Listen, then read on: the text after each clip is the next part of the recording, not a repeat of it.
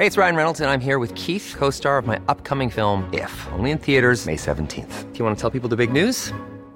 All right, I'll do it. Sign up now and you'll get unlimited for $15 a month in six months of Paramount Plus Essential Plan on us. Mintmobile.com slash switch. Upfront payment of $45 equivalent to $15 per month. Unlimited over 40 gigabytes per month. Face lower speeds. Videos at 480p. Active Mint customers by 531.24 get six months of Paramount Plus Essential Plan. Auto renews after six months. Offer ends May 31st, 2024. Separate Paramount Plus registration required. Terms and conditions apply if rated PG. Wow. Nice. Yeah. What you're hearing are the sounds of people everywhere putting on Bombas socks, underwear, and t-shirts made from absurdly soft materials that feel like plush clouds.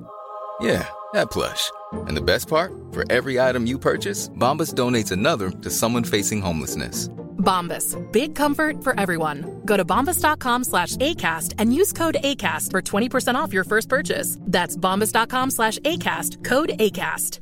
Ryan Reynolds here from Mint Mobile. With the price of just about everything going up during inflation, we thought we'd bring our prices down. So to help us, we brought in a reverse auctioneer, which is apparently a thing. Mint Mobile unlimited premium wireless. Ready to get 30, 30, bit to get 30, bit to get 20, 20, 20, bit to get 20, 20, bit to get 15, 15, 15, 15 just 15 bucks a month. So, Give it a try at mintmobile.com slash switch. $45 upfront for three months plus taxes and fees. Promo rate for new customers for limited time. Unlimited more than 40 gigabytes per month. Slows. Full terms at mintmobile.com.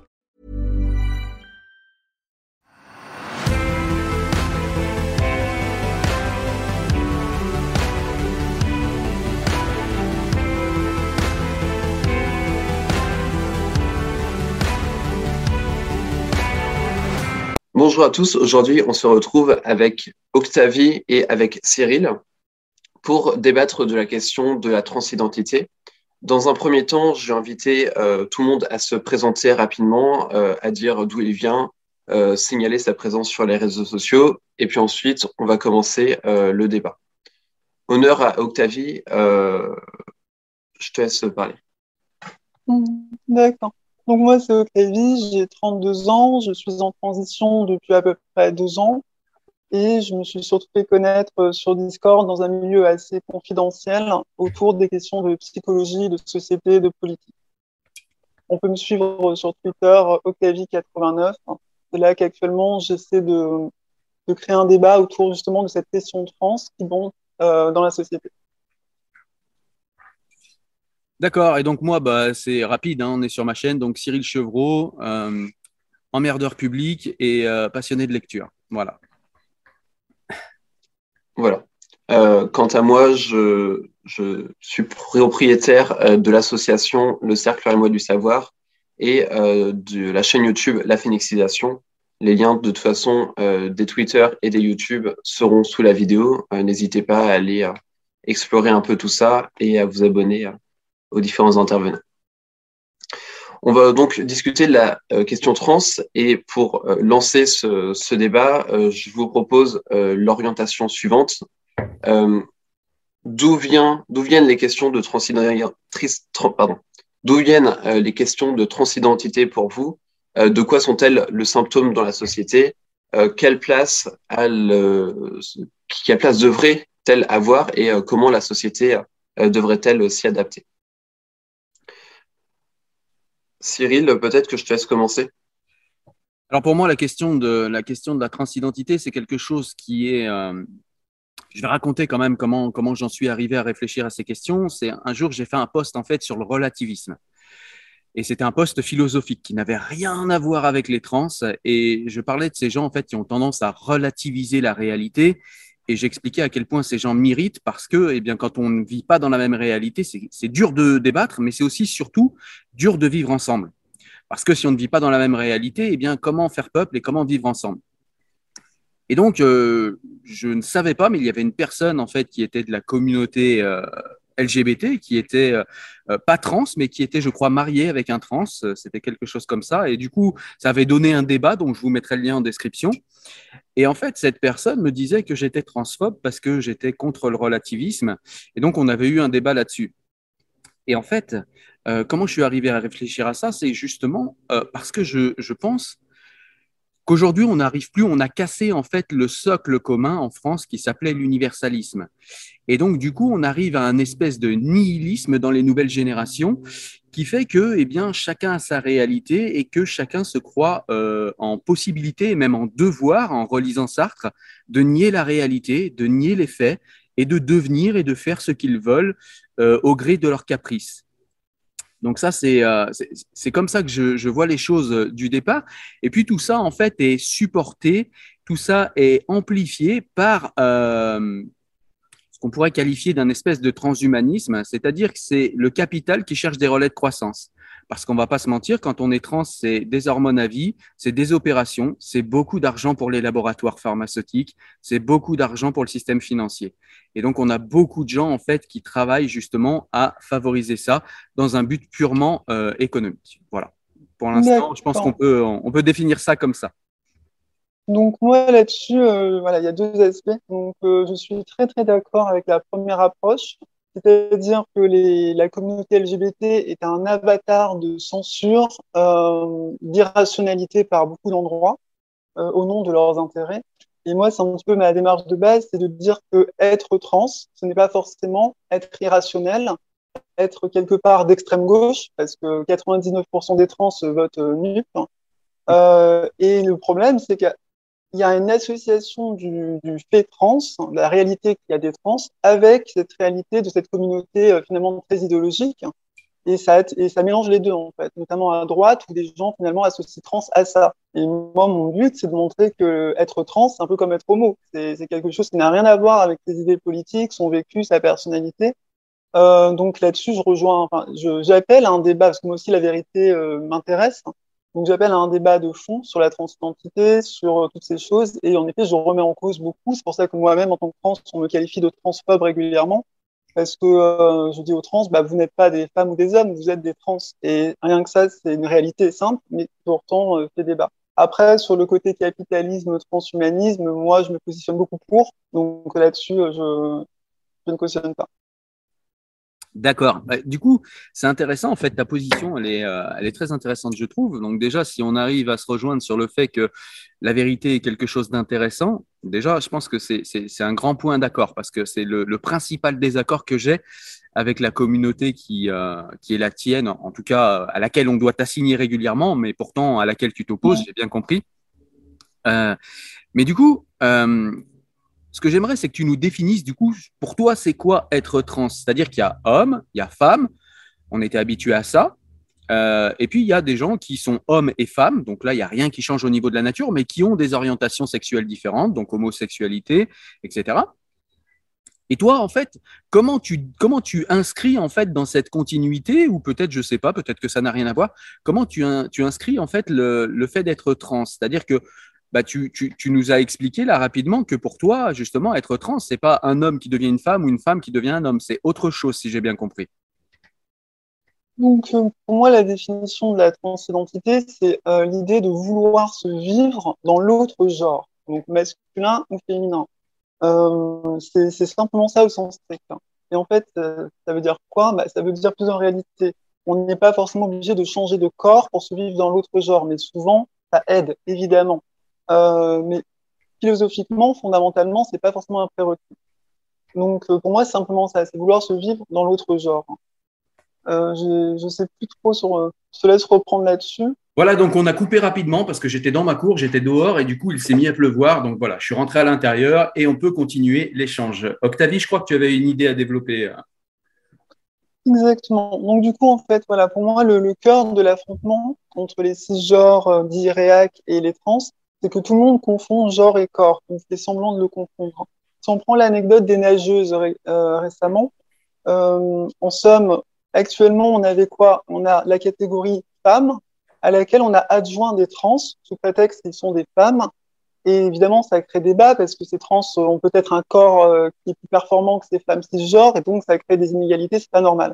Donc du coup, la fédération, elle a fait quoi? Elle a décidé d'ouvrir une catégorie pour les trans et les femmes, n'y a pas assez de trans sinon, et de laisser une catégorie femmes que pour les femmes cisgenres. Donc là, évidemment, la communauté s'est complètement endiablée là-dessus, alors que non, c'est très légitime. Pourquoi? Parce qu'on ne dit pas que ces trans ne sont pas, entre guillemets, des femmes, on dit juste que ce sont des trans. on ne nie pas leur genre féminin, on nie simplement leur corps qui n'est pas féminin. Et ça, genre et corps, il faut vraiment le distinguer. Moi, par exemple, je ne suis pas une femme, je suis une trans de genre féminin. Euh, donc ça, c'est assez important. Et après, la sexualité, c'est encore autre chose sur laquelle on pourrait revenir, mais c'est la troisième articulation. Donc moi, je raisonne vraiment comme ça. Il y a un genre, une construction sociale, avec des habitudes, des traditions. Où il y a des corps, femmes, hommes, trans, euh, féminin, trans, masculin, et une sexualité qui, elle, est plus sujette à débat, mais qui est aussi à distinguer et qui, à mon sens, là je le tisse simplement, euh, conduit à beaucoup de transitions chez les jeunes. Beaucoup de jeunes une sexualité et finalement une identité de genre qui n'a rien à voir avec elle. Exactement, c'est ça. Là-dessus, je ne vais pas ajouter grand-chose parce que je suis entièrement d'accord avec toi. C'est-à-dire qu'on voit bien qu'on a des trans qui essayent de nier la biologie et c'est souvent là-dessus en fait que je suis très irrité parce que ce qui m'intéresse souvent dans un débat, eh bien, c'est ce qui est sous-jacent au niveau philosophique. Et c'est vrai que quand je vois des gens qui nient la réalité, qui nient que ben, au niveau chromosomique ils sont hommes et femmes et qui me disent non non mais moi je peux naître à partir du néant sans prendre en compte mon corps qui m'explique que le genre est une construction sociale et que le corps dans lequel on vit et on habite et dans lequel on est enfermé ne participe pas à cette construction, eh bien j'ai un peu du mal. Voilà, donc on sait que effectivement le genre est construction sociale. Je suis entièrement d'accord avec ça, mais on sait aussi que notre genre est enfermé dans notre corps et que du coup, notre genre ne peut pas ne pas être relatif à notre corps. Alors ça peut être un rejet, ça peut être euh, un acquiescement à ce corps, mais en tout cas, on est forcément positionné par rapport à ce corps. On vit dedans. C'est comme si je disais, euh, je, vis dans, euh, je vis dans le monde, mais le monde ne m'a pas construit. Ce serait étrange de dire ça. Le monde m'a forcément en partie construit. C'est pareil pour le corps, sauf que c'est pire, on est encore plus près, on vit carrément dedans. On le voit toute la journée, enfin je veux dire, il nous porte, il nous sert à nous déplacer. Notre corps, en fait, ne peut pas être nié dans la construction sociale de notre genre. Alors pour avancer un petit peu, puisqu'on est assez d'accord là-dessus, pour avancer un petit peu, moi, je, je dirais qu'il y a quelque chose que, que j'ai du mal à comprendre du coup. Si tu ne nies pas le corps, si tu es consciente que, euh, en fait, ce qui t'arrive, c'est que tu as un corps que tu ne nies pas, mais tu veux vivre dans un autre genre que celui euh, dans lequel tu es né, tout simplement. C'est bien ça. Hein? Exactement, ouais. ouais. Je te laisse finir la question et je réponds. Ouais, pas de souci. Mais du coup, je voulais confirmer pour pas dire n'importe quoi. Et donc, du coup, si, euh, si c'est le cas, déjà, d'une, comment tu, comment tu vis ça? Comment tu vois ça? C'est-à-dire que euh, qu'est-ce qui, qu'est-ce qui peut pousser une personne à vivre dans un autre, euh, comment dire, dans un autre genre que celui euh, dans lequel il est censé aller de par son corps, en fait? voilà, comment, comment tu en arrives à dire, bon, bah, moi, en fait, le genre qui m'est assigné à la naissance par mon corps et aussi en partie par la société, eh ben, je rejette tout ça et moi, je veux vivre dans un autre genre. Qu'est-ce qui, qu'est-ce qui te pousse à ça? Pourquoi?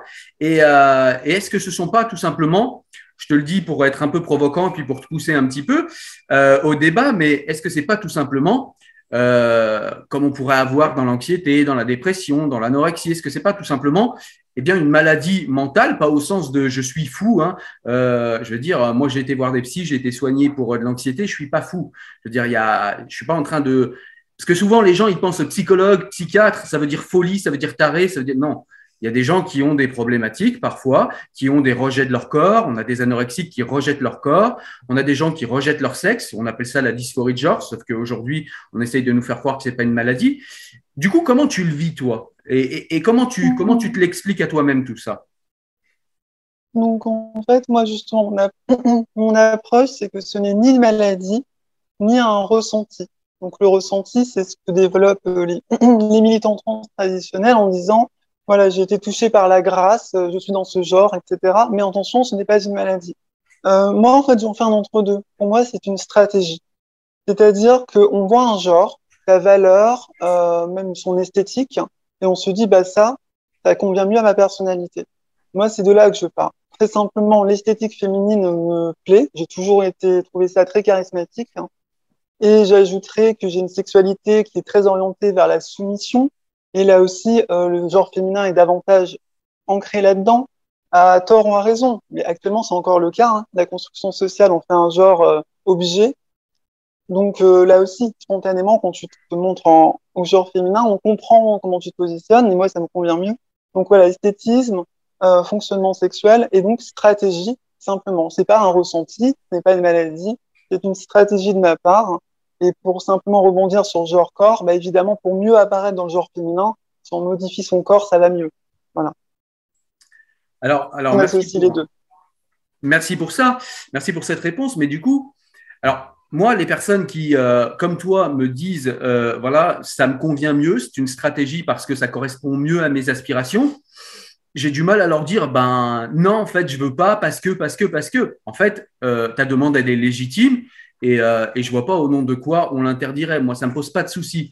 Là où je commence à réfléchir, c'est justement, et là, on va peut-être pas être d'accord, c'est au niveau du corps. C'est-à-dire que il y avait moyen, à mon avis, des transgenres, il y en a toujours eu, à mon avis. Ici et là, il y en a toujours eu, euh, quelles, que soient les, euh, quelles que soient les époques ou les périodes plus ou moins cachées, etc.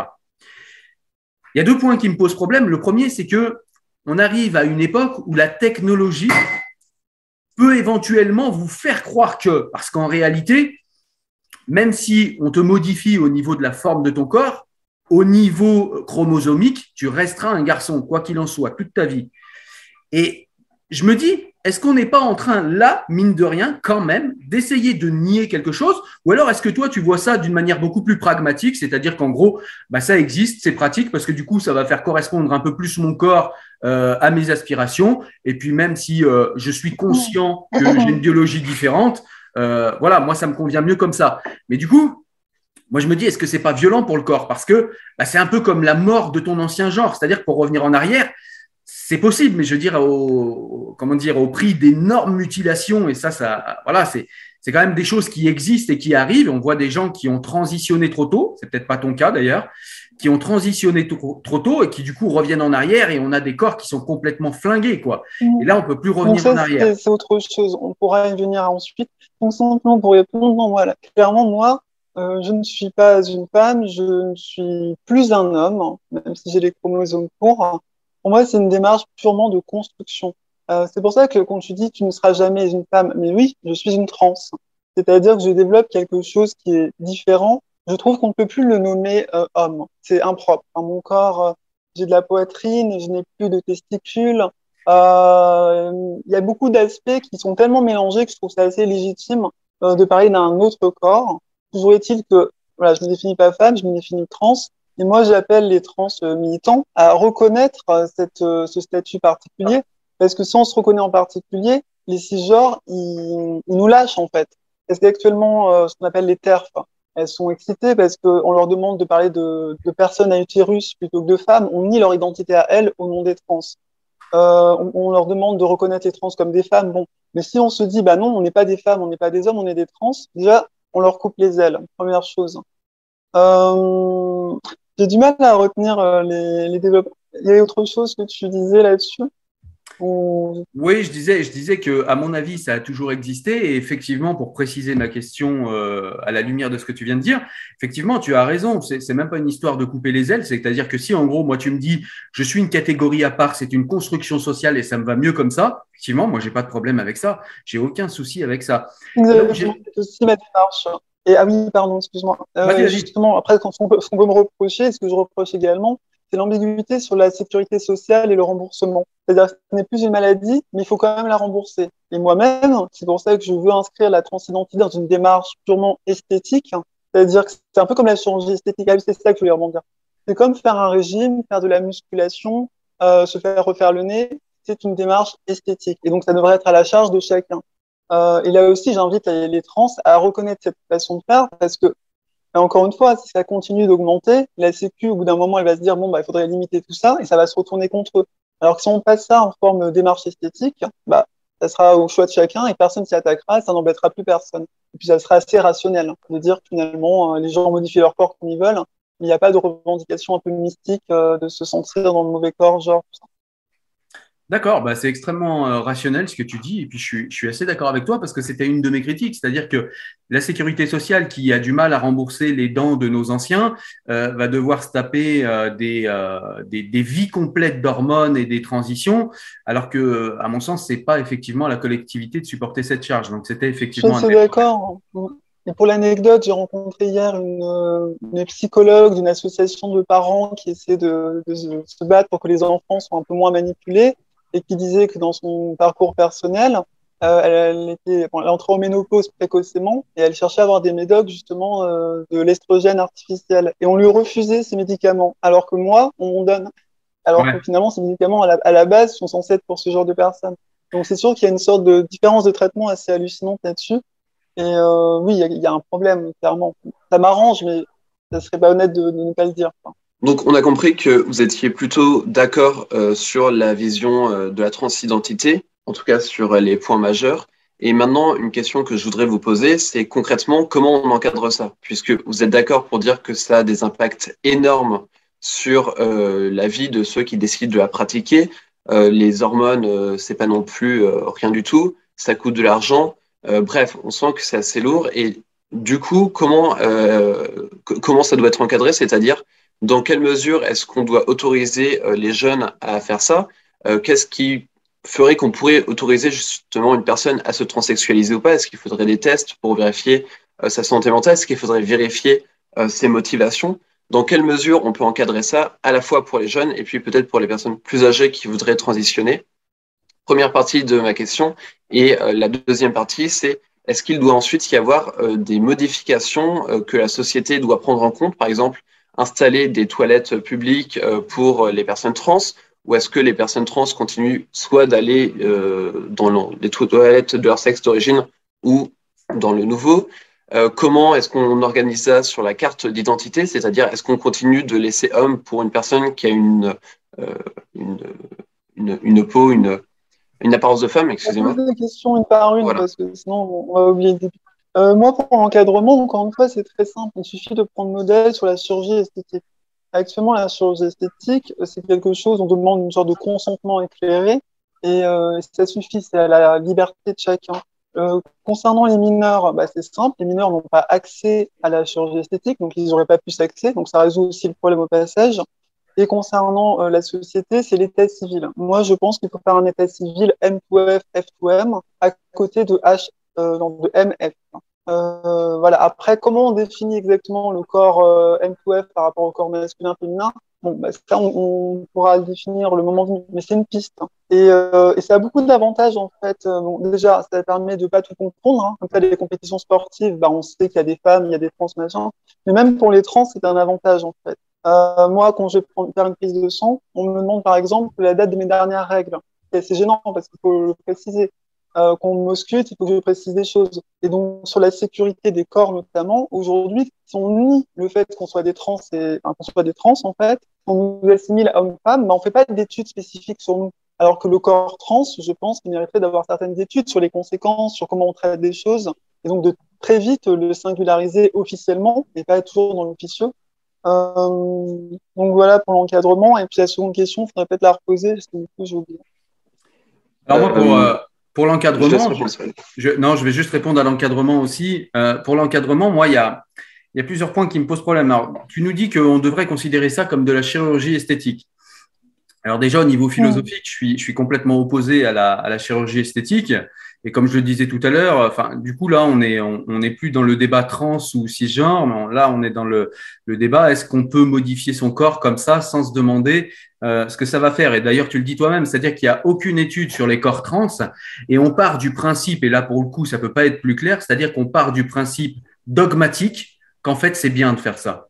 On part d'un principe dogmatique parce qu'il n'y a aucune étude là-dessus. Et puis, euh, il y, a, y, a, aussi un point que je voudrais pas éluder, c'est euh, on a lu tous les deux, je crois, le livre de Céline, euh, de Céline Masson et Céline Eliachev. Et euh, voilà. Et en fait, euh, elle, nous, elle nous alerte quand même sur des choses qui, je trouve, sont intéressantes, comme par exemple le fait qu'on a une augmentation de gens qui ont envie de faire leur, trans, leur transition pardon, de 4000% quand même en Europe. 4000% ça doit nous interroger. Il y a un lobbying de dingue sur Internet. Il y a des gens qui sont véritablement complaisants avec ça. Et, et ça, c'est vraiment un point euh, qu'il faut réguler. Parce que moi, j'ai l'impression qu'on a quand même des ressorts sectaires euh, dans, dans, dans, dans, certaines communautés où véritablement, on a des gens qui, qui refusent de réfléchir, qui vous insultent, qui vous disent que vous les rejetez alors que c'est eux qui vous rejettent et qui refusent de débattre. Tu es d'ailleurs la première personne trans avec qui j'arrive à débattre, et pourtant, ça fait au moins deux ans que, que, que je souhaite débattre avec quelqu'un. Donc voilà, ça, c'est quand même à réfléchir. Et puis le second point, c'est aussi, euh, un point qui est, euh, qui est abordé par, euh, par le livre La fabrique de l'enfant transgenre, c'est le fait de, il faut quand même se poser la question. Alors que toi, tu es la réponse parce que tu vis le truc, etc. Mais en tant que société, on doit se poser la question. Et cette question, elle est, elle est celle-ci, c'est que quand quelqu'un a un problème en fait avec la, vision de son corps, et elles prennent un exemple qui je trouve est hyper intéressant, c'est-à-dire qu'elles prennent euh, l'exemple de l'anorexie. Quand quelqu'un est anorexique, c'est-à-dire l'anorexique, c'est quelqu'un qui voit son corps énorme alors qu'il est tout maigre. Eh bien, quand cette personne est anorexique, on la traite pas, on, on ne la guérit pas par de la liposuction. Ce serait idiot. Tout le monde comprend que c'est idiot. On voit bien que cette personne a un problème avec la préhension de son corps. Pourquoi est-ce qu'on s'interdit en fait d'aller fouiller de ce côté-là avec les, euh, les, personnes qui sont trans ou qui ont envie de transitionner Donc ça, c'est quelque chose qu'il faudrait regarder pour moi. Moi, je, je suis pleinement d'accord. Moi, euh, au sens large, la transidentité, ce phénomène qui nous est révélé par l'innovation technique et euh, tous ces gens qui voudraient devenir trans, est une question philosophique, psychologique qui va nous permettre d'avancer certainement sur la compréhension de nous-mêmes. Donc en effet, moi je suis tout à fait ouverte à ouvrir le débat et pas à le fermer comme ces gens voudraient le fermer au nom de bah, du fait qu'ils veulent être tranquilles ou je sais pas quoi. Ça les dépasse un peu en fait, ça ne leur appartient pas. Ensuite sur le statut trans, en fait, il y a beaucoup de transitions aujourd'hui chez les mineurs notamment parce qu'on leur fait croire qu'ils vont être des hommes et des femmes. Or en posant le statut trans en tant que tel, on leur dit clairement, vous ne serez pas des hommes et des femmes, vous serez peut-être des trans, des créatures un peu particulières. Et déjà dire ça, moi je pense que ça va vraiment faire réfléchir ces ados davantage. Si on leur disait davantage ça, plutôt que d'éluder la réalité et de leur faire croire qu'ils seront des femmes et des hommes comme les autres. Enfin, L'argumentaire des militants, c'est souvent euh, oui, mais ils se sentent mieux. Moi, je suis pas très d'accord. Je trouve qu'aujourd'hui, les gens qui sont en transition sont en transition justement c'est très récent. Les, les, réseaux sociaux, c'est 2010, globalement. Ça part de 2010, c'est la décennie dernière. Donc, la plupart, maintenant, ça s'est développé. Ben, euh, les gens qui sont, les ados qui sont en transition actuellement sont en transition. Ils n'ont pas fini leur transition. Donc, autrement dit, ils sont dans l'espoir que ça sera génial. Ben, on verra à l'horizon 2030, dans 10 ans, si tous ces gens qui ont transitionné sont si heureux que ça dans cette condition, et si c'était vraiment ce qu'il leur fallait. Donc voilà, moi je pense que poser le statut trans en tant que tel, ça permet justement de casser ce désir illusoire d'être un homme ou une femme. Et c'est très, ça serait très souhaitable. Donc ça limiterait en fait. Ouais, je comprends. Ben, je, suis, je suis assez d'accord avec ça. Alors après, pour moi, il y a toujours un débat philosophique sous-jacent. C'est le débat, c'est est-ce qu'on peut devenir véritablement ce qu'on est, ce qu'on veut, pardon. Parce qu'on a quand même, on le voit, on a maintenant des gens qui veulent devenir lézards, on a des gens qui veulent devenir végétaux, on a des gens qui veulent devenir. Enfin, je veux dire, à un moment, est-ce que ça va s'arrêter quelque part ou est-ce que c'est uniquement la technique qui mettra un stop à tout ça? J'ai véritablement moi. Alors là, c'est pas au niveau des lois, c'est-à-dire que j'ai pas envie d'imposer des lois et de dire voilà, au, nom de la réflexion, je refuse que les personnes transitionnent, etc. C'est pas ça. Là, c'est plus un débat philosophique entre personnes intelligentes qui se posent des questions et qui sont tolérantes les unes envers les autres. Mais voilà, je me demande en fait si on n'est pas en fait dans, dans, dans, un espèce de nihilisme et de déracinement de soi-même qui ressemble à la philosophie de Sartre, qui nous expliquait qu'on pouvait devenir absolument ce qu'on veut, ce que je conteste, on peut pas devenir ce qu'on veut. J'aurais très envie d'être un oiseau parfois euh, avec une caméra pour pouvoir euh, filmer de, de, jolis paysages, mais Dieu m'a fait homme et il ne m'a pas fait oiseau. Alors je fais avec. Mmh. Et, euh, et, et, je pense qu'on a eu aussi une génération euh, des jeunes gens qui ont vraiment du mal avec le choix et le choix, c'est aussi la limite. Quand je choisis, eh bien, j'exclus tout ce qui n'est pas mon choix. Et donc, je dois, en fait, euh, euh, comment dire, je dois appréhender les limites de ce que je peux choisir. Et en fait, on a des générations qui croient que, eh bien, on ne peut plus choisir, on n'a plus de limites, on fait ce qu'on veut. Euh, la seule limite est notre imagination. C'est la génération jeux vidéo aussi, la génération Minecraft qui, qui, voilà, qui a pour seule limite dans un monde, eh bien, sa seule créativité. Eh bien, non, le monde réel dans lequel on le vit, a des limites. Et, ces limites peuvent être parfois intéressantes parce qu'elles nous empêchent de faire des conneries. Et elles sont aussi intéressantes parce qu'elles nous euh, enracinent en fait euh, dans une identité qui nous rappelle qui on est quand on est un petit peu perdu. Du coup, moi là-dessus, je prends une position encore une fois entre deux, c'est-à-dire on fait ce que l'on peut. Voilà, on ne fait pas ce que l'on veut, on fait ce que l'on peut. Si on peut faire quelque chose, il n'y a aucune raison qu'on ne le fasse pas. Et euh, concernant le nihilisme, bah, moi, c'est ça, en fait. Moi, c'est la technique. La technique révèle l'humanité elle-même. Donc, moi, je pense que toutes les possibilités doivent être, euh, explorées et voir exactement ce que ça révèle de nous. Peut-être qu'on avait un regard biaisé sur nous-mêmes simplement parce qu'on faisait des choses parce qu'on ne pouvait pas en faire d'autres. Par contre, en effet, moi, je rejoins le discours et c'est là que la virtualité, euh, elle est assez dangereuse dans la mesure où les gens ne peuvent pas faire un truc, mais essayer de tordre le réel pour y croire quand même. Donc là, non, je suis pas d'accord. Mais si on peut faire des choses, si on peut devenir un oiseau un jour, j'ai aucun souci avec, euh, avec cette idée. Ouais, alors moi je vais pas, je vais pas continuer le truc euh, longtemps parce qu'on va tourner en rond, mais simplement moi je pense que effectivement, pourquoi pas euh, modifier certaines choses. On l'a déjà fait de nombreuses fois et parfois pour de très bonnes raisons et parfois ça a donné de super bonnes choses. Simplement, il faut que la science s'équipe d'un peu plus de sagesse parfois aussi. Et comme tu le disais, on n'a aucune étude sur ce que euh, va faire dans les corps et dans les esprits le fait de transitionner il serait bien qu'on s'interroge sur la sagesse et l'éthique avant de euh, d'enclencher en fait des euh, des transitions technologiques euh, hyper importantes. Je veux dire, le discours que j'ai là, j'aurais le même discours si demain on me dit, tu sais Cyril, ta conscience, on peut la transférer dans un ordinateur. Ok, on peut le faire, ça me rendra immortel. potentiellement, je pourrais vivre mille ans. Ok, mais est-ce que c'est bien? Est-ce que l'humanité y gagne? Est-ce qu'il y a de la, de la sagesse? Je crois qu'on on, a un petit peu lâché aussi cette sagesse. C'est quelque chose d'important. La technique, la technologie, la fuite en avant dans le progressisme, c'est bien. Mais la sagesse aussi, c'est quelque chose qui est intéressant et important pour l'humanité. Ça dépend. ça dépend de chacun. Moi, personnellement, je me vis comme une exploratrice. Donc moi, j'ai aucun souci à transitionner ou aller dans l'ordinateur. Et après, l'humanité, en fonction de mon expérience, elle en fera des conclusions. Euh, donc voilà, c'est une question. Moi, je vois pas pourquoi on limiterait certaines personnes à justement euh, tenter des possibilités qui sont possibles. Après, la, seule position que j'ai actuellement, c'est vraiment les mineurs, où là, je suis convaincu euh, intimement. Pourquoi? Parce que le changement de corps, à mes yeux, est essentiellement lié, le genre aussi, est essentiellement lié à la sexualité. Et on ne peut pas prendre la décision que son corps, genre, ne nous convient pas sans avoir vraiment exploré ce corps et genre dans toutes ses possibilités, au moins dans la plupart. Et 18 ans, c'est vraiment un grand minimum euh, pour ça. Donc en effet, là-dessus, voilà.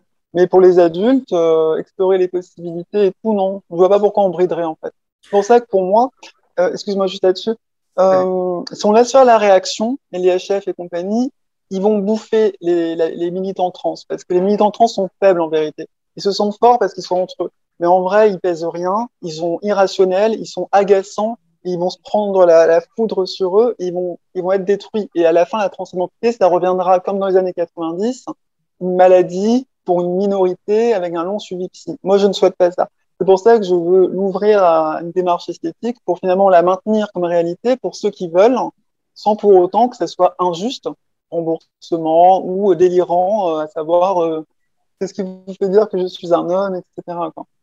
Ouais. Je comprends, effectivement, je comprends. Maintenant, c'est vrai que moi, il y a toujours la question de la sagesse. Je vais, raconter vite fait un petit passage de livre. Le livre, c'est euh, euh, je crois que c'est euh, le premier siècle après Béatrice de Amin Malouf, un grand auteur que j'aime beaucoup. Et Amin Malouf, il nous raconte en fait euh, que la technologie, parfois, eh bien, elle peut avoir des conséquences sur l'humanité auxquelles on ne s'attend pas. Et Amin Malouf, c'est quelqu'un qui vient du Liban, et donc du coup, il nous parle un petit peu de, sa géographie, de là où il est né. Donc c'est quelqu'un qui maintenant est en France, c'est un auteur, il est rentré à l'Académie française, bref.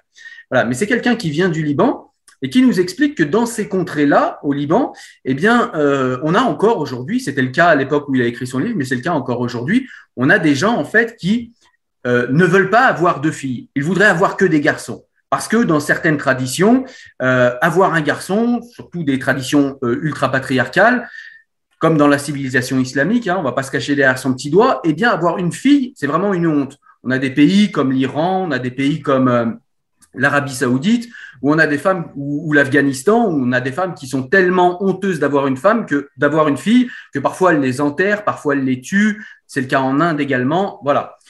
Et en fait, Amin Malouf nous explique que, eh bien, il y a des gens qui ont cette envie, qui ont cette mentalité, qui ont imaginé qu'à cette, euh, qu'à cette euh, société, vous donnez les moyens technologiques de n'avoir que des garçons. Ils vont être très heureux très rapidement. Mais très rapidement, l'humanité va s'éteindre. Je pense qu'il faut un peu de sagesse quand même dans, dans les, euh, les choix technologiques qu'on fait. Je comprends le fait que tu te vives comme une exploratrice, mais l'exploration de quelque chose, ou alors il faudrait un statut à part pour les explorateurs, mais l'exploration induit des choses qui vont être euh, ensuite, euh, comment dire, intégrées par la société. C'est-à-dire que si toi, tu deviens une exploratrice et que tu expliques que c'est super bien, eh bien, il y a plein de gens qui vont vouloir devenir des explorateurs parce qu'en plus, on est dans une société hédoniste euh, de, de, la jouissance. Donc, si on peut trouver un petit truc qui, euh, un petit peu comme le grand 8, nous donne quelques excitations, on va vouloir y aller avec beaucoup de déception parce qu'à chaque fois qu'on a beaucoup d'espoir, on a beaucoup de déception. Mais voilà, je vais pas faire trop long, mais tout simplement pour dire qu'il faut peut-être ramener un petit peu de sagesse là-dedans et s'interroger sur les effets à long terme quand même. Voilà. Maintenant, si ça reste marginal et dans les termes que tu nous, euh, que tu nous décris, Octavie, honnêtement, moi, j'ai pas beaucoup de problèmes avec ce que tu nous dis. Non, moi, je pense que les choses s'équilibrent. Excuse-moi, non, juste. euh, par rapport au fait de faire que des garçons, enfin, ce petit exemple, moi, je pense qu'on a toujours des gens qui diront, mais écoutez, si on fait que ça, on va disparaître, et du coup, ça va être équilibré. On aura toujours toutes les paroles. Et concernant la transidentité, moi, je pense que actuellement, comme dit, elle est le nom, elle est un symptôme de beaucoup d'autres mal-être, hein. euh, notamment chez les filles, je pense. Il y a beaucoup de filles, en fait, qui ne veulent plus être une sexualité dominante, ne veulent plus être perçus comme des objets sexuels et qui ne trouvent comme solution que d'apparaître comme un garçon. Mais elles ne veulent pas vraiment le, le corps du garçon lui-même, elles veulent apparaître comme un garçon. Donc euh, là, il y a pas mal de. C'est ce qu'on appelle un désordre psychique, du coup. C'est ce qu'on appelle un désordre psychique. Bah, bah non, c'est juste en fait qu'elles voudraient euh, s'imposer euh, comme des hommes, mais qu'elles se sentent obligées d'avoir l'apparence physique d'un homme pour ça, alors qu'elles pourraient le faire par leur personnalité seule. Euh, c'est d'ailleurs pour ça que les féministes aujourd'hui, euh, TERF, euh, comme on les appelle, euh, détestent les trans parce qu'elles se disent vous êtes des vous êtes des traîtresses en fait. Nous on essaye d'être des femmes indépendantes et vous vous transitionnez en homme et du coup vous nous lâchez pour le pour finalement valider le patriarcat. Bon. Donc voilà, moi je pense que les transitions, une fois que tout sera clarifié, qu'il y aura un débat sur pourquoi on fait ça, elles seront pas si nombreuses que ça. Je pense que ça appartiendra vraiment à une peut-être pas une minorité, mais en tout cas une partie de personnes un peu excentriques, hein, comme on a des personnes tatouées ou que sais-je, et euh, du coup tout va s'équilibrer aussi. Mais par contre, il faut clarifier le débat. Là, actuellement, clairement, la transidentité est vécue comme un, une sorte de super pouvoir magique qu'elle n'est pas forcément. Alors moi, je suis pas aussi. Euh, par contre, je suis pas aussi, euh, comment dire, euh, je suis pas aussi petit optimiste que toi sur le fait que ça restera une minorité. C'est-à-dire qu'on sait que euh, ceux qui font la politique et ceux qui font l'avenir d'un pays, c'est la minorité agissante et jamais la grande masse inerte. Et je peux prendre un autre sujet sur lequel je suis, je suis compétent, qui n'a absolument rien à voir au niveau de ses implications, mais qui a à voir dans le fait que c'était une minorité qui n'en est plus une et qui est de moins en moins une. En 1989, en France, on avait deux, non trois, pardon, trois jeunes filles qui portaient le voile, trois qui ont posé problème, trois.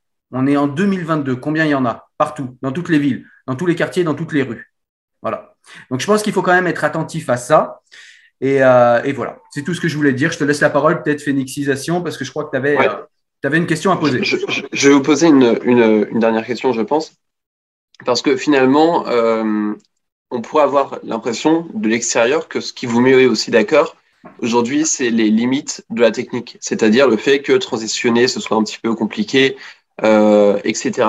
Mais on peut se dire, et peut-être que Octavie pourra répondre plus largement là-dessus, que euh, dans 10-15 ans, finalement, il n'y aura plus euh, de, trans, euh, de, personnes dans, dans une situation de transidentité, puisque peut-être que, voilà, faisons l'hypothèse que la chirurgie sera beaucoup plus compétente qu'aujourd'hui et que les gens pourront changer de corps, euh, hommes et femmes, sans que ce soit irréversible, sans que ça détruise la possibilité de revenir à un ancien corps euh, qui soit euh, harmonieux, gracieux, disons.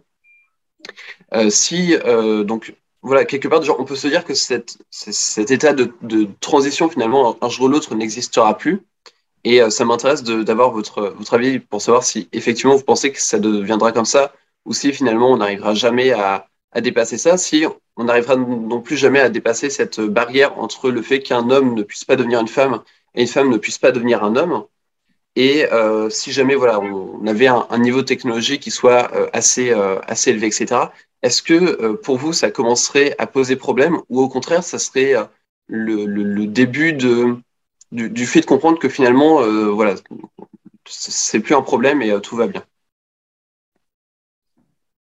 Donc, Tu commences Vas-y, vas-y, je te laisse.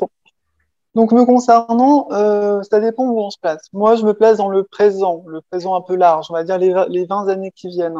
Euh, mais je pense en effet que cette question trans, euh, c'est un phénomène presque contextuel. Déjà, les genres, moi je pense que les genres vont tellement se modifier que être homme et femme dans la construction sociale va tellement être déconstruit justement au bout d'un moment, ça voudra plus rien dire. Et qu'en effet, on ne voudra plus être homme ou femme. Ensuite, concernant les corps eux-mêmes, moi, je suis pas sûr qu'on se limite sur le temps long à simplement homme et femme. Encore une fois, le transhumanisme. Euh, alors moi, c'est pas mon cas, hein, mais je sais que les trans dominantes, qui ont à la fois une poitrine et un phallus, bah, sont un objet de fantasme pour beaucoup, beaucoup de gens. Et peut-être que c'est ce corps-là qui va intéresser beaucoup, beaucoup de gens euh, dans le futur. Donc en fait, on sera même plus dans homme-femme, même si la technique euh, évolue. Et puis après, le transhumanisme encore plus lointain, bah, on sait ce que c'est. Hein, on va encore modifier son corps d'une façon qu'on n'imagine même pas aujourd'hui. Donc voilà, sur le temps long, ça va la, la, question trans va disparaître. Par contre, dans le contexte actuel, euh, oui, ça, ça, a du sens.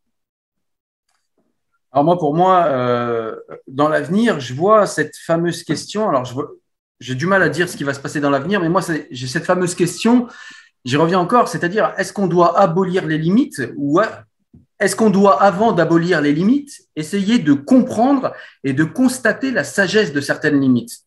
Donc, c'est un peu là où j'ai un problème c'est que euh, le progressisme aujourd'hui, donc là on va sortir simplement de la seule question de la transidentité, c'est qu'on a l'impression que le progressisme, en fait, c'est tout à l'heure j'en parlais un petit peu, c'est un avatar du capitalisme parce que le capitalisme en fait survit à chaque fois parce qu'il est extrêmement plastique et en fait il trouve toujours des relais de croissance. Et j'ai l'impression que le transhumanisme et, donc la transidentité, qui est pour moi un transhumanisme comme les autres, eh bien c'est exactement là-dedans qu'il s'inscrit. D'ailleurs, hein, euh, s'il y a des gens comme Soros qui, euh, financent euh, les, associations LGBT les plus, les plus en vue, c'est pas le hasard à mon avis. Les financiers ne s'y trompent pas.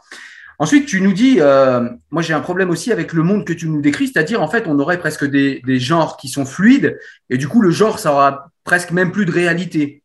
Ok, le genre a plus de réalité, mais du coup, quid de ce que nous a euh, inculqué la nature comme sagesse? Il faut être dans une binarité pour concevoir la vie. Et si on ne conçoit plus la vie euh, par nous-mêmes et qu'on le fait par la technologie, je ne sais pas si vous l'avez lu, mais là après on est dans le meilleur des mondes de, de c'est-à-dire qu'on a des gens qu'on fait, enfin qu'on crée dans des usines, euh, on a des êtres humains qu'on crée dans des usines, ce sont des usines à naissance, et, euh, ensuite on les assigne à la naissance à, telle ou telle tâche ou à telle ou telle identité ou telle ou telle famille. C'est quand même assez flippant. Non, ça, ça, ça, ça, te fait pas peur ce monde-là où, bah, je veux dire, tu es quand même un fils ou une fille, euh, tu as grandi dans une famille. Euh, quid de, de, de, de, de ce qu'aurait été ta vie euh, moi, j'ai grandi dans les institutions déjà de, de, de la République, hein, en foyer. Euh, quid de ta vie si tu n'avais pas grandi dans une famille, si tu étais né dans une usine avec euh, aucun regard sur ta filiation? Euh, Je veux dire, au niveau psychologique, on sait que ça détruit les enfants, ça, de ne pas de, de ne pas connaître sa filiation. On connaît beaucoup. Moi, j'en ai croisé des gens qui sont nés sous X et qui, qui, qui, qui ont de gros problèmes avec ça. Ça, ça génère des problèmes identitaires qu'on ne peut même pas imaginer. Et, euh, et je veux dire, encore une fois, on est dans le caprice. C'est-à-dire que moi, je suis père de six enfants. Je parle beaucoup de moi parce que ce que je veux dire, c'est que ce que je dis, c'est pas simplement des mots. Je l'ai expérimenté. Avoir des enfants, c'est un devoir. C'est pas simplement un caprice. Et, et, on est beaucoup dans cette société du caprice. Moi, je, moi, je veux jouir. Moi, je pense que, moi, je, j'ai besoin de ça pour être heureux. Mais à un moment, il y a une société qui vit autour de nous. Il y a aussi beaucoup de gens euh, qui vivent autour de nous. Et puis, il y a éventuellement la reproduction de l'espèce. Ou alors, est-ce que tu penses qu'on va naître euh, tous depuis une usine mécanique où on sera peut-être même plus du tout biologique du coup? Donc euh, clairement, moi ma position actuelle, c'est que voilà, je suis trans, je trouve que c'est quelque chose d'intéressant dans la vie de pouvoir se vivre dans l'autre genre. Je vois une menace réac et je vois des gens trans qui se défendent très mal. Donc j'essaie de proposer des solutions pour mieux intégrer ce fait trans et peut-être même appeler un débat sur ce que ça signifie, que ça fait aussi partie du problème, à savoir que beaucoup de gens confondent ça avec leur problème. Donc, donc ça, c'est ma position actuelle. Après, moi, sur le futur, non, clairement, euh, je suis une progressiste convaincue. Je pense que le progrès, c'est même pas la conviction, c'est simplement le fait que le progressisme, pour moi, est une fatalité. On ne peut pas y échapper. C'est-à-dire que si on essaie de mettre des limites, des gens voudront faire sauter les limites la logique de la limite, finalement, la seule limite qui s'impose à nous, c'est ce qu'on peut faire ou ne pas faire. Et, euh, et, également dans ma démarche de philosophe, psychologue, on va dire, je m'intéresse à la vérité. Et la technique nous permet de révéler beaucoup de vérités. Par exemple, la PMA, qui a été adoptée euh, l'an dernier. Pour moi, la PMA, dans 20-25 ans, on verra ce que ça donne. On peut dire que c'est horrible ou quoi. Et moi, je on aura joué avec la vie d'enfant en attendant. On aura joué avec la vie d'enfant. moi, je pense que la PMA surtout va révéler qu'il y a énormément de femmes qui finalement n'ont pas tellement besoin euh, d'un homme dans leur vie, contrairement à ce qu'on fait croire. Et on verra ces enfants. en Mais l'enfant, quid de l'enfant problèmes ou non. L'enfant a besoin on ne d'un sait pas homme. pour l'instant. Donc ça, L'homme- on verra. Bah, euh, C'est ça qui est dingue, c'est toujours l'adulte, le capricieux, l'hédoniste, moi je, moi je. Mais l'enfant, on a des devoirs envers la génération suivante. On n'a pas que le devoir de jouir dans notre vie. On a aussi des devoirs. euh, je veux dire, il faut aussi le goût de l'effort, le goût de la passation, le goût. Avant, on avait des anciens qui sacrifiaient pour leur jeunesse. On est tellement dans une génération de jouisseurs qu'on a maintenant nos baby boomers qui ont demandé à nos jeunes de rester enfermés chez eux et d'avoir une mort sociale pour protéger leur putain de vie où il y en a pour deux ou trois ans. Ben, je veux dire, à un moment, je comprends pas en fait. Mais disons que clairement là-dessus, non, je pense qu'on pourra faire un débat vraiment sur ces questions-là, si tu veux. Vraiment, j'ai beaucoup de choses à dire. Là, il faudrait qu'on essaie de peut-être de conclure sur euh, ça. Mais je t'assure qu'il n'y a pas de souci. hein. Ce débat-là, on peut le mener euh, cas- euh, sagesse. hein. En tout cas, moi, là où je voulais en venir, c'est juste qu'il faut peut-être pas, tu disais que tu es une progressiste convaincue, je suis aussi un progressiste convaincu, mais il faut se rappeler que le progressisme dans ce pays a une histoire et que les premiers progressistes étaient, enfin les premiers, c'est un peu, en tout cas les premiers euh, qui ont laissé une trace visible dans notre histoire, c'est les Lumières. Ces gens étaient attachés à la rationalité, c'est-à-dire progresser, oui, mais progresser pour du mieux, progresser pour euh, en accord avec la rationalité, oui. Et puis peut-être qu'il ne faut pas aussi euh, confondre, c'est ce que je vois souvent aujourd'hui, des gens qui confondent progressisme, c'est-à-dire un mieux-être de la condition humaine, avec l'innovation. Où là, on est véritablement dans quelque chose de plus marchand et de quelque chose de plus mécanique. Est-ce que le, est-ce que le progressisme, c'est euh, avancer, courir comme une poule sans tête pour le fait d'avancer Je suis pas sûr. Je pense que, comme tout dans la vie, quand on veut avancer, comme le disait Descartes, euh, il y, a, il y a deux sortes de personnes. Il y a celui qui avance tout doucement dans la bonne direction, et puis il y a celui qui court dans tous les sens. Eh bien, celui qui va tout doucement dans la bonne direction arrivera à bon port avant l'autre. Ce que je veux dire par là, c'est que si on veut aller du côté du progressisme, il faut peut-être s'interroger sur les euh, directions qu'on emprunte avant, avant que les gens souffrent. Et euh, s'interroger sur ces directions plutôt que courir dans tous les sens et dire, bah, en fait, notre seule limite, c'est notre imagination. C'est la, c'est la fameuse théorie de Sartre qu'on connaît bien, ce fameux Sartre qui défendait à l'époque le communisme de Mao et ses milliers de morts, ses millions de morts, pardon. Ça, c'est une question d'approche. Voilà. Moi, mon approche, c'est on court, on explore tout et après, on fait le tri. Donc, euh, pourquoi? Parce que je la trouve plus efficace, en fait. On va voir toutes les possibilités, puis ensuite, on voit ce qui est bien, ce qui fonctionne, ce qui fonctionne pas. Plutôt que de se dire, on va y aller timidement. Enfin, voilà. C'est pour ça Ouais, mais que ça marche pas. c'est une question d'approche. Je vais t'expliquer pourquoi ça marche pas ce que tu dis, parce que regarde, quand on a quand on a eu la cigarette, il y a des gens qui ont dit la cigarette. Alors à l'époque, je vous refais pas tout l'historique parce que ça peut être long, mais voilà, Bernays a, a imposé la cigarette. Il a imposé ça comme la torche de la liberté par la propagande. Il le raconte dans son livre Propaganda. Combien de temps et combien de cancers, et c'est pas fini, on a mis pour se débarrasser de la cigarette alors qu'on sait quelle pourriture c'est aujourd'hui. Alors qu'au départ, c'était quelque chose qui était censé euh, vaincre le stress, qui était censé vaincre l'obésité, parce que quand on fume, eh bien, on mange pas. Et donc, on, incitait les Américains, les jeunes Américains à fumer plutôt qu'à manger. Aujourd'hui, combien de cancers? Aujourd'hui, combien de problèmes avec la cigarette? On est tous conscients des problèmes et pourtant, elle est encore là. Pourquoi? Parce qu'il y a de gros intérêts financiers derrière, il y a du lobbying. Combien Lucky Strike et Philippe Maurice ont financé d'études foireuses pour nous expliquer que les cancers de la gorge et les cancers des poumons n'avaient rien à voir avec la cigarette. Aujourd'hui, on sait que tout ça, c'était des mensonges. Et c'est ça le problème. C'est que si on a des logiques progressistes d'innovation qui sont pas des véritables projets progressistes, on a derrière de gros, euh, comment dire, de gros capitaines d'industrie qui, quand ils auront investi dans un domaine, vont pas se laisser faire comme ça. Ils vont pas dire, Ouh là là, c'est pas bon pour l'humanité. Nous, on est des gentils, on va arrêter. Ils en ont rien à branler. Pour eux, il y a des intérêts financiers et ils veulent une rentabilité maximale sur euh, les investissements qu'ils ont fournis. Et c'est ça le problème. Mais là-dessus, justement, on voit quand même que ça recule la cigarette euh, dans l'espace public. On met... Je le vois pas, Il y a une tentative. Et de la même façon, il faut voir les choses. Enfin, la, autant la cigarette, c'était un mauvais choix, en effet.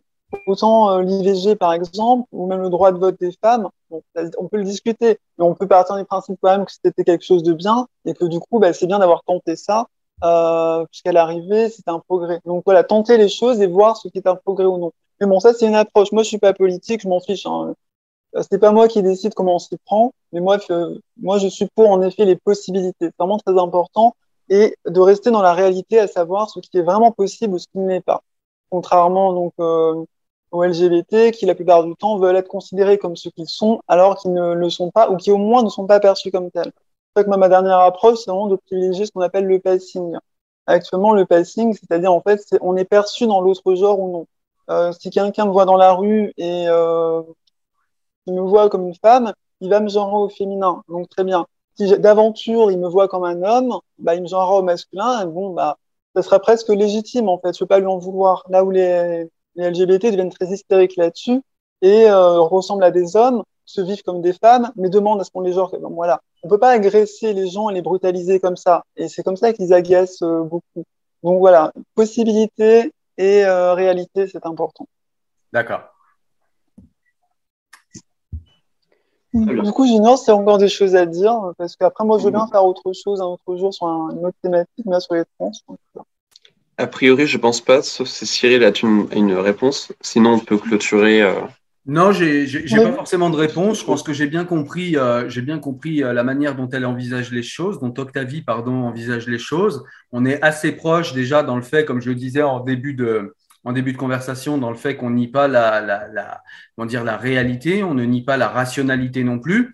Là où moi, je vais avoir un problème, et ça peut être peut-être des angles de débat intéressants par la suite, c'est que Octavie pense beaucoup, moi je, moi je pense sociétal. C'est-à-dire que moi je pense la société. C'est-à-dire quand on va dans une direction, potentiellement mon enfant peut faire ce choix. Quand on acquiert un nouveau droit, potentiellement mon enfant peut faire ce choix. Potentiellement, beaucoup de gens dans la société peuvent faire ce, peuvent faire ce choix. Qu'est-ce que ça engendre? Pour ma société Qu'est-ce pour notre société, puisqu'on y vit tous ensemble Qu'est-ce que ça engendre Quel travers ça, ça, ça permet Et, et, et qu'est-ce qu'on va euh, en comment dire en souffrir et en vivre en tant que en tant que collectivité Voilà, moi c'est c'est vrai que c'est plus ces sujets qui m'intéressent. Je suis pas sûr parce que moi je sais que je transitionne Juste un, pas. donc, euh, juste un dernier mot euh, là-dessus pour préciser. En fait, moi, je suis une fausse égoïste. Enfin, j'aime bien cette posture parce que j'aime bien être diabolisée.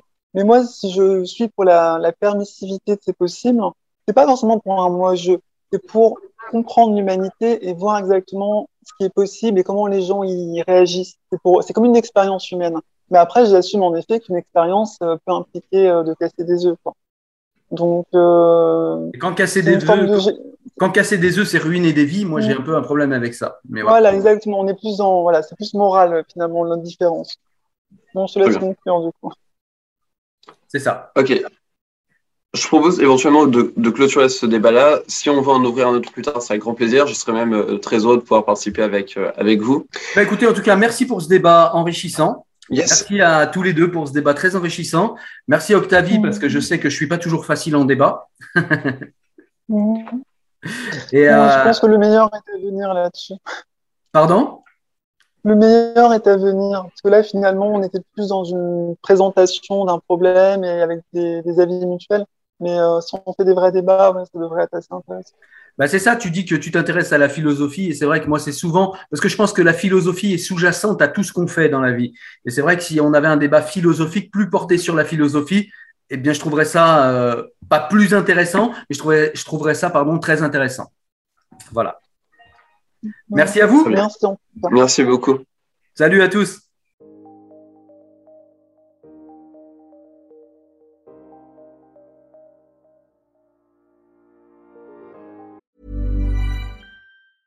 When you're ready to pop the question, the last thing you want to do is second guess the ring.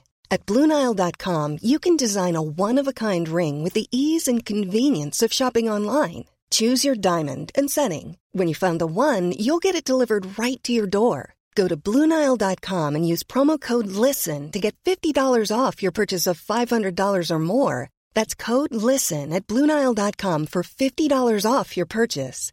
Bluenile.com code LISTEN. Hey, it's Ryan Reynolds, and I'm here with Keith, co star of my upcoming film, If, only in theaters, May 17th. Do you want to tell people the big news?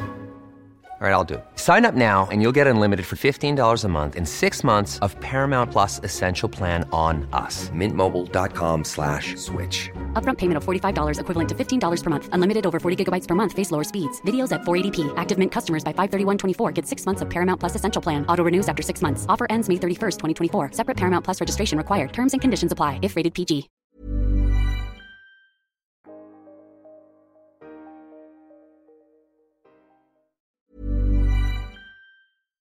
When you make decisions for your company, you look for the no-brainers. And if you have a lot of mailing to do, stamps.com is the ultimate no-brainer. It streamlines your processes to make your business more efficient, which makes you less busy. Mail checks, invoices, legal documents, and everything you need to keep your business running with stamps.com. Seamlessly connect with every major marketplace and shopping cart. Schedule package pickups and see your cheapest and fastest shipping options from different carriers. With rates up to 89% off USPS and UPS rates. And with the Stamps.com mobile app, you can take care of mailing and shipping wherever you are. Make the same no-brainer decision as over 1 million other businesses with Stamps.com. Sign up with Code PROGRAM for a four-week trial, plus free postage and a free digital scale. No long-term commitments or contracts. That's Stamps.com. Code PROGRAM.